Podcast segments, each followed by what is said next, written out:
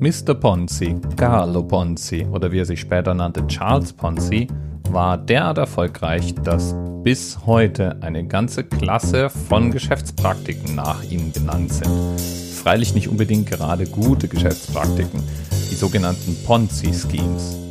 Aber ich will nicht vorausgreifen. Carlos Ponzi war ein Geschäftsmann. Er war am 3. März 1882 in Italien geboren worden und lebte überwiegend in den USA und in Kanada. Seine Geschichte liest sich am Anfang wie der amerikanische Traum.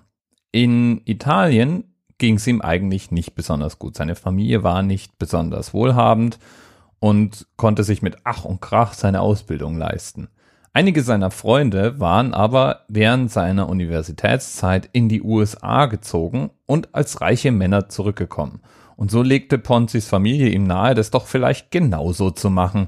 Ist doch auch super. Rüberreisen, reich werden, zurückkommen, ins Haus und Braus leben. So in etwa die Kernidee. Und genau so versuchte er es dann auch. Am 15. November 1903 kam er mit der SS Vancouver in Boston an. In seiner Tasche 2 Dollar und 51 Cent. Das war der traurige Rest seiner gesamten Ersparnisse und der Ersparnisse seiner Familie, denn die hatten sicherlich nicht damit gerechnet, dass Ponzi bei der Überfahrt aus Langeweile einfach mal alles Geld verspielen würde. Wie sich das so gehört, für jemanden, der sein Glück machen möchte in den USA, nahm er dann alle möglichen Jobs an und wurde zum Beispiel Tellerwäscher. Von da hat er sich eine Weile lang hochgearbeitet, wurde irgendwann auch Ober und dann gefeuert, weil er das mit dem Wechselgeld und dem Rückzahlgeld halt nicht immer so genau genommen hat. Kurz gesagt, so richtig rund lief's nicht für Carlo und deswegen zog er irgendwann dann auch nach Kanada. Und in Kanada da wendete sich das Blatt. Zunächst mal bekam er einen Job bei einer Bank. Ponzi war ganz allgemein jemand, der sehr sympathisch war und charmant sein konnte. Er sprach flüssig Französisch, Englisch und Italienisch und war das, was man so allgemein einfach mal so einen sympathischen Kerl nennen würde. Es war wahrscheinlich in dieser Bank, in der Ponzi zum ersten Mal auf die Idee kam, das zu tun, was später als das Ponzi-Scheme bekannt werden sollte. Die grundsätzliche Idee, man macht Schulden bei Leuten, verspricht denen enorme Gewinne und bezahlt diese Gewinne aus, indem man bei neuen Investoren wieder Schulden macht. Und Ponzi saß sozusagen in der ersten Reihe, um das zu beobachten. Sein Chef bei der Bank, bei der er arbeitete, handelte nämlich genauso. Er zahlte 6% Zinsen aus, für die damalige Zeit enorm viel Bankzinsen. Und das tat er, indem er jedes Mal, wenn Neuinvestoren an Bord kamen, die neuen Investitionen verwendete, um eben die Zinsen zu bezahlen. Das ging freilich nicht ewig gut und schließlich ging die Bank schlicht pleite. Ponzi versuchte dann erstmal der Familie des jetzt flüchtigen Bankmanagers zu helfen und fälschte dafür einen Scheck. Leider wurde er dabei erwischt, das brachte ihm erstmal Knast ein.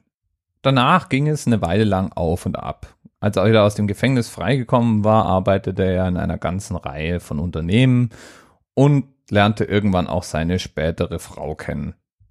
1919 ging er dann unter die Gründer und startete sein eigenes Unternehmen. Und das war auch das Jahr, in dem ihm die Idee für das spätere Ponzi-Scheme und das sogenannte IRC-Scheme kam.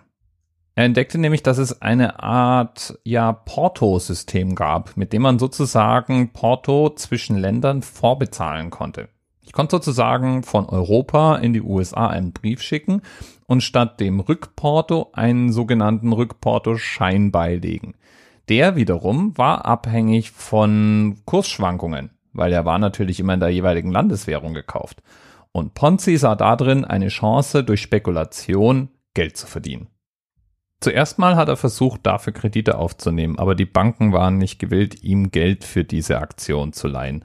Und deswegen hat er dann kurzerhand eine eigene Handelsgesellschaft dafür gegründet und Investoren gesucht. Und denen versprach er das Blaue vom Himmel herunter. Bis zu 50% Gewinn in 45 Tagen und 100% Gewinn in 90 Tagen. Was für ein Hammer-Zinssatz. In Zeiten, in denen Banken übers Jahr 5% Zinsen versprachen, war natürlich 100% in 90 Tagen spektakulär. Das und das gewinnende Wesen von Ponzi sorgte dann dafür, dass die Leute ihm Geld liehen. Und er lieferte. bald schon bekamen die ersten, die in ihn investiert hatten, ihre Gewinne ausbezahlt. Und es sprach sich natürlich rum. Mehr und mehr Leute steckten ihr Geld in Ponzis Unternehmen. Und die Spirale drehte sich mit jedem erfolgreich ausgezahlten Investor schneller. Innerhalb des ersten Jahres machte Ponzi 420.000 US-Dollar. Nach heutigen Maßstäben wären das fast 5 Millionen US-Dollar. Und das muss man sich vor Augen führen. Eigentlich hatte er ursprünglich mal ohne Geld angefangen.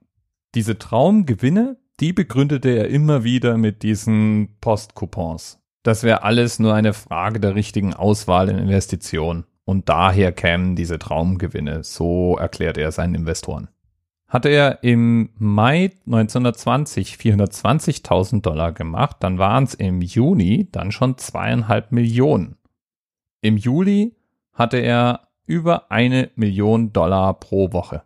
Das wären nach heutigen Maßstäben ungefähr 10 Millionen pro Woche. Aber das war nicht das Ende. Noch einen Monat später, im Juli, da nahm er das täglich ein. Und Ponzi machte sich eigentlich gar keine Mühe, um diese Auszahlungen in irgendeiner Form durch echte Gewinne gegenzurechnen. Die Leute, die ihn investierten, die waren auch oft finanziell nicht sonderlich bewandert. Das waren Arbeiter, Menschen, die sich im Bankenwesen und Investitionsfragen nicht besonders auskannten. Kundige Augen hätten nämlich auch sofort gesehen, dass diese Maschinerie, obwohl jeden Tag über eine Million US-Dollar reinkam, unglaubliche Verluste produzierte. Und selbst wenn Ponzi versucht hätte, wirklich diese Gewinne zu erzielen und mit diesen Postcoupons zu handeln. Es wäre bei der Anzahl Investoren und der Anzahl Investitionen allmählich auch physikalisch nicht mehr möglich gewesen. Ponzi hatte 15.000 Investoren. Hätte er mit den Investitionen entsprechende Coupons gekauft, dann hätte er mehrere Schiffe von der Größe der Titanic anfüllen müssen. Er versuchte freilich anders an Gewinne zu kommen. Er kaufte eine Macaroni-Firma und investierte in ein großes Weingut. Aber auf die Art konnte man natürlich nicht 50% Gewinne oder gar 100% reinholen. Indes pflegte Ponzi einen luxuriösen Lebensstil.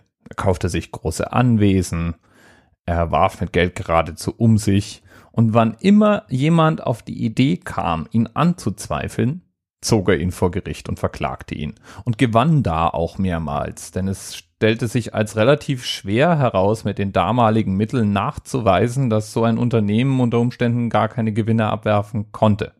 Dafür gab es einfach viel zu wenig greifbaren Informationen, die man hätte auswerten können. Wer waren schließlich die Investoren? Wie viel hatten die investiert? Welche Unternehmen bekamen von Ponzi Geld und welche Gewinne erzielte er denn nun wirklich? Das alles lag im Dunkeln und so konnte Ponzi jeweils diese Prozesse gewinnen und damit natürlich erstmal seine Glaubwürdigkeit unterstreichen. Endgültig zusammengebrochen ist es dann durch eine Untersuchung, die ein Journalist angestrengt hat. Charles Barron, ein Finanzjournalist, der unter anderem die Dow Jones Company leitete, untersuchte das Ponzi-Scheme. Dem war nämlich aufgefallen, dass Ponzi in seine eigenen Unternehmen anscheinend gar nicht investierte. Außerdem hatte er mal nachgerechnet, wie viele Postcoupons eigentlich hätten gekauft werden müssen nach öffentlich bekannten Informationen und war auf eine Zahl gekommen, die größer war als die eigentlich in Umlauf befindlichen Coupons. Und zwar nicht nur so ein bisschen größer. Eigentlich in Umlauf, naja, waren ungefähr 27.000. Die Berechnung von Charles Barron aber, die kam auf in etwa 160 Millionen.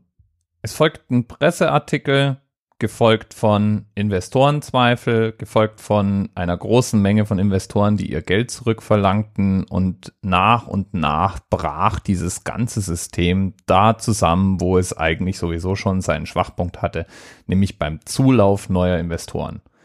Ponzi war bankrott so schnell wie er zu seinem Reichtum gekommen war und er zog gleich drei Banken, die in ihn investiert hatten, mit ins Grab.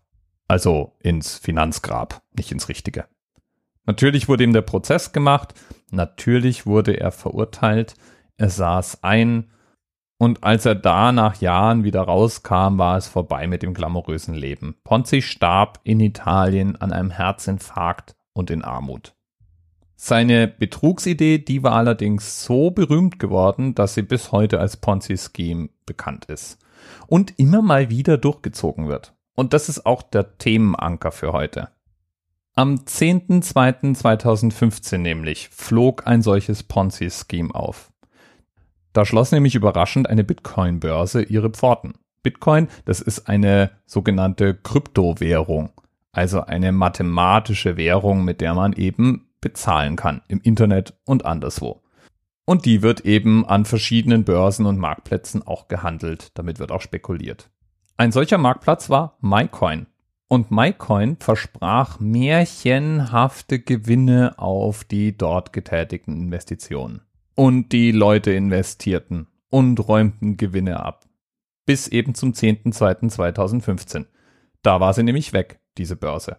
Und mit ihr 341 Millionen Euro. Eine spätere Analyse hat dann ergeben, das war ein Ponzi-Scheme. Wir erinnern uns, vom einen Geld leihen, Mordszinsen versprechen und dieses Versprechen schlicht mit dem Geld wahrmachen, das man vom nächsten pumpt. Die Betreiber der Börse, die sind immer noch auf der Flucht. Die Kohle, die ist weg. Bitcoin gibt's immer noch, aber man ist vorsichtiger geworden. Und für den Hinweis auf diese 341 Millionen als Themenanker danken wir heute mal wieder einem Themenpaten, nämlich dem altbekannten Z-Mahlzeit. Bis bald. Thema Rest 10, 9, 8, the experience of 47 individual medical officers. Was hier über die Geheimzahl der Illuminaten steht. Und die 23. Und die 5. Wieso die 5? Die 5 ist die Quersumme von der 23.